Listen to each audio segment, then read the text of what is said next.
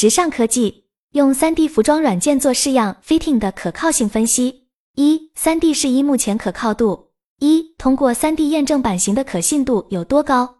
在进行 3D 试身时，所得数据是否能够覆盖所有服装品类？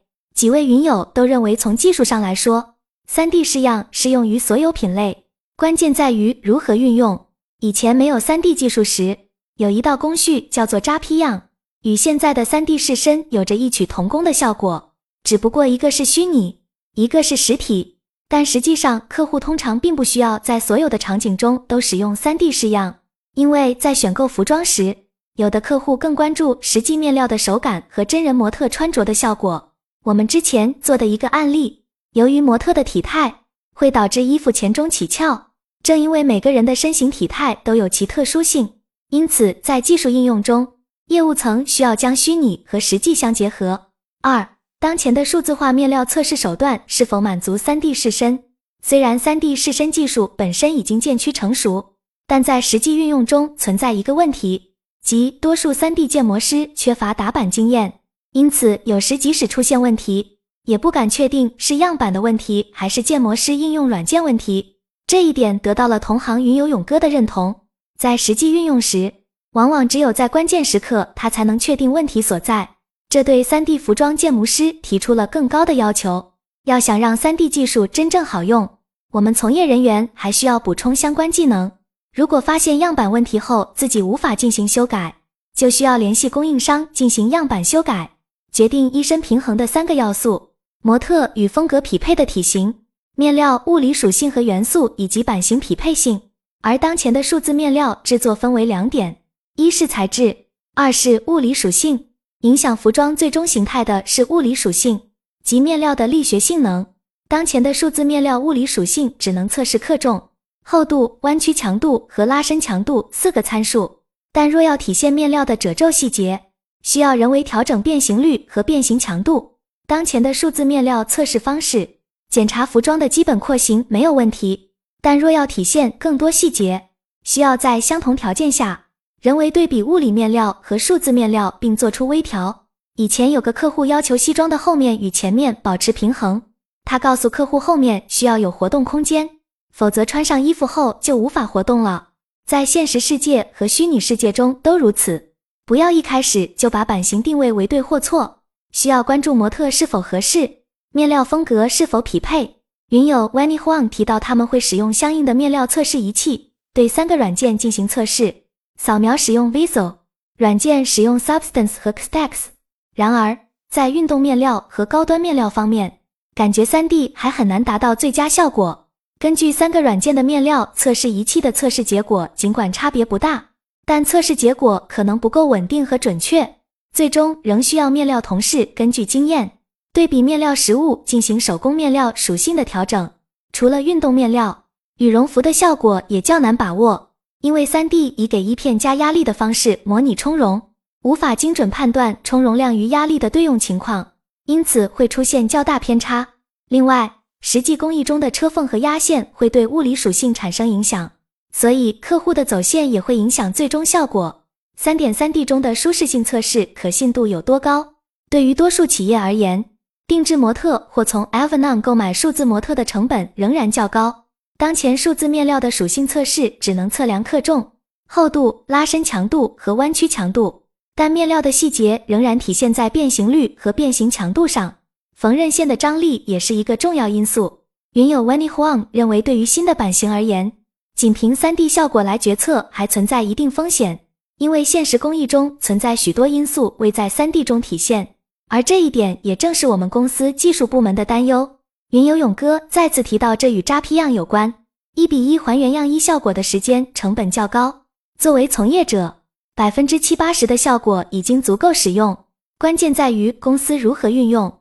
随着 AI 生成服装图片的普及，越来越多的人将学习使用 AI。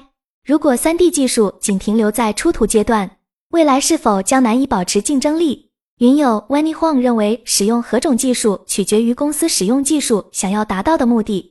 有些公司为了标准化，将所有资产统一进行数字化管理、存储、调取和分析，同时将自己的版型标准化，作为基础块提供给供应商进行新款式开发。这种管理效果是可行的。由于自己不是设计师，他通常在需要测试版型准确性时使用 3D，例如裤子是否会卡裆等；而像瑜伽服或者运动功能类的服装，则会使用真人。未来也许是 AI。而云游勇哥认为，3D 和 AI 技术各自有优势。AI 最终只是款式图，但 3D 数据化需要与生产对接。如果 AIGC 要推出工业版型，离不开 3D 数据化这条路。此外，我认为还需要考虑应用者能够接受的误差大小。我们曾向领导提到，使用的数字模特与实际人台存在差距，但我们认为这其中的误差是可以接受的。而领导认为，虚拟模特必须与人台完全一致才能进行试身。事实上，虚拟模特与人台完全一致是非常困难的。进一步来说，即使是人台与面对的消费者。体型和尺寸也不会完全一致。未来通过算法自动生成 3D 图并非梦想。在现在的 3D 软件中，已经可以查看 3D 服装在模特身上的试穿受力图。服装企业引入 3D 后，大多数情况下是让 3D 建模师独自奋战，难以与其他技术部门进行联动或合作。目前，大多数人对 3D 的了解有限，或者只是片面的看了一些宣传片，对 3D 的预期很高。因此，需要进行实操引导。此外，3D 资源管理也需要投入大量精力，特别是不同客户对不同体型的要求。云游勇哥认为，目前的应用还以虚实结合为主，因为大多数人对 3D 还不够了解，包括技术和逻辑。这几年，3D 技术发展迅速，让一些从业人员感到困难。如果不是疫情和林迪的大力推广，现在可能仍停留在个人玩家阶段。3D 软件中有应力图、应变图和试穿图三种示意图，但目前在 3D 服装制作中使用较少。有少数 3D 服装建模师会通过应变图查看衣片的被拉伸程度，判断纸样是否需要修改，以及结合面料的具体特性粗略判断舒适性。我们来看一张试穿图。现在 Style 3D 可以自定义匹配压力值，使用起来更加方便。比如图中不同色彩对应不同压力值和面料的匹配度。图中这件瑜伽服默认压力是百分之一百二十，而这个面料的极限拉伸能否达到这一阈值是测试的前提。我们的领导和 b r e s w e a r 的华东区销售人员接触过，据他们介绍，Lululemon 在开发时会使用 3D 软件中的试穿图。也许这可能只是销售人员的一种宣传说辞，但新技术的投入使用是趋势。云友 Wenny Huang 认为，实际上大部分瑜伽类产品的客户并不关注这个，因为他们更关注极限姿势、排汗、吸汗和透风等问题，而这些问题通过真人试穿一次就能得到明确的答案。去年我们在内部汇报中提到了这一点。不同面料在压力图方面的性能表现差异很大。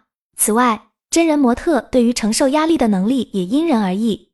运动舒适性是运动类品牌非常关注的问题。而这些问题避免不了真人试穿，并且运动品牌对姿势的要求非常多样复杂，而 3D 软件中的运动姿势有限，不具备完整的参考。在软件中调整 3D 姿势需要花费一定的时间，而现实中可能很快就能完成。关于软件使用方面的问题，我认为软件开发本身也会针对这些局限做出升级。以前所有面料的现实压力范围和拉伸范围都是固定的。不可自行设置，现在可以根据面料的实际性能调整拉伸值的范围。目前 Style 3D 中自带了几十个运动专业姿势，可以根据面料的物理属性设置最大拉伸值。在软件版本升级后，已经可以实现自定义 3D 模特的姿势，前提是 3D 模特具备骨骼。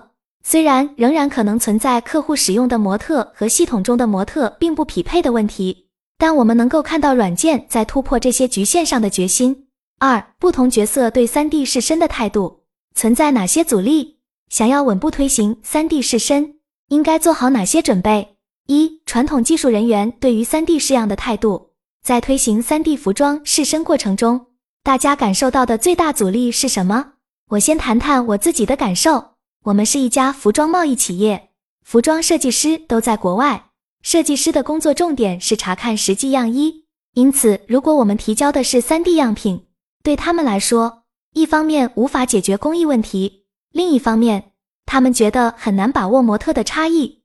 我们曾与 3D 设计部门的主管进行交流，他认为目前 3D 在面料模拟方面的仿真度还不够，并且工艺问题也是他们关注的一个重点。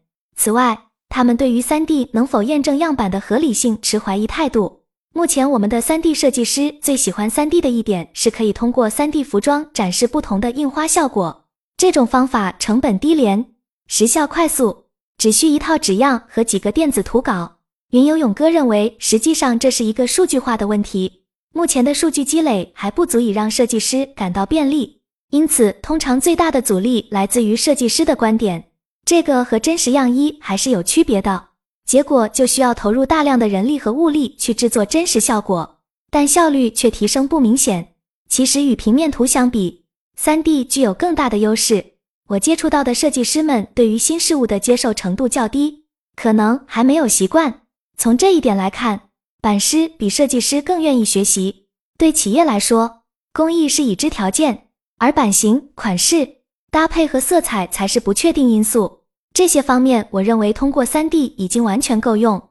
云友 Wenny Huang 从另一个角度提出，也许在款式筛选方面，3D 具有更大的意义。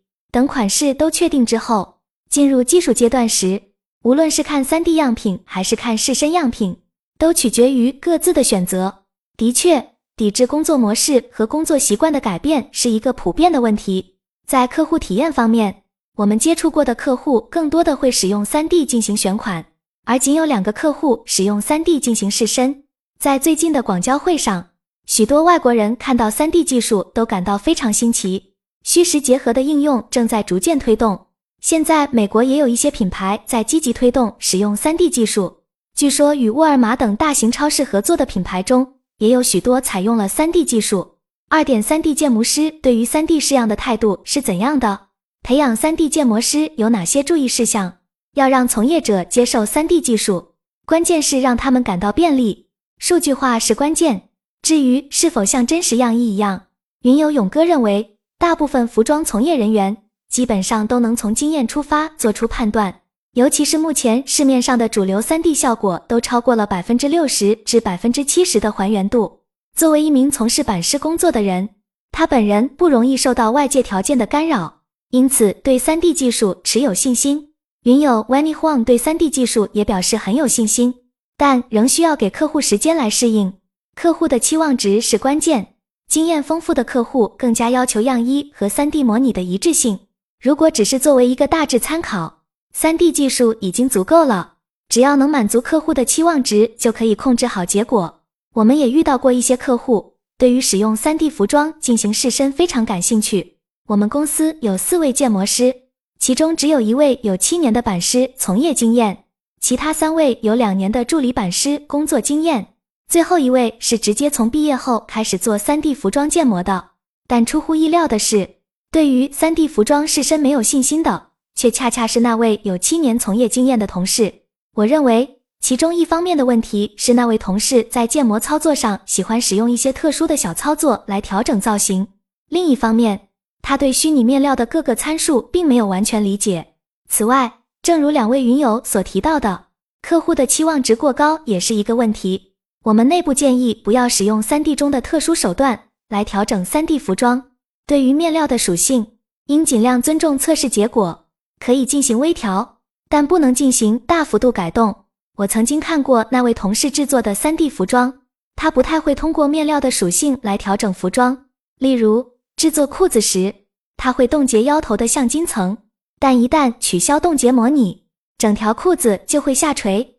然而，这个问题实际上完全可以通过调整橡筋层的面料属性来解决。因此，我一直认为，当前培养 3D 服装建模师需要两手抓，不仅要掌握软件操作和建模技能，还要了解打板方面的知识。勇哥提醒，在过程中要注意基础结构，不要过分纠结于每种工艺手法所产生的容差。他也反对在成品上使用固定针、冷冻等非常规操作。通过他给出的案例，可以清楚地体现出改前和改后的差异。有丰富打板经验的 3D 服装建模师。可通过 3D 试穿效果确定样板的结构问题，并及时做出修改。建议 3D 服装建模师同时补足打板和审板能力。如果有条件，可多进样衣车间了解样衣制作的各种工艺，同时学习面料的专业知识。三、不同类型的客人对 3D 试身的态度。我认为，在实际推荐 3D 服装时，我们应当说明目前 3D 服装能达到的程度和技术上的难点。最近，我们向一位美国客户做了汇报，客户对此非常感兴趣，但我们的领导态度相对消极。一开始，我们根据自己的经验制定了统一标准，后来在与客户的接触中发现，不同客户关注的重点不同。所以，我们仍在不断完善标准。例如，一些客户特别关注压线的细节，而另一些客户只需要正反两张图。如果只有这些图像，侧面的一些印花效果等细节会被隐藏。客户可能会要求移动印花。我们的客户通常会具体针对某一款式提出要求。我们会在记录本上记录客户的习惯。目前愿意使用 3D 服装试身的客人。大多在开发成本的缩减方面有较高的希冀，供应链成熟且能稳定跟上开发进度的客人，更多通过 3D 服装做印花效果。我相信通过这种虚实结合与数据积累三 D 技术的运用一定会更好的服务于行业发展。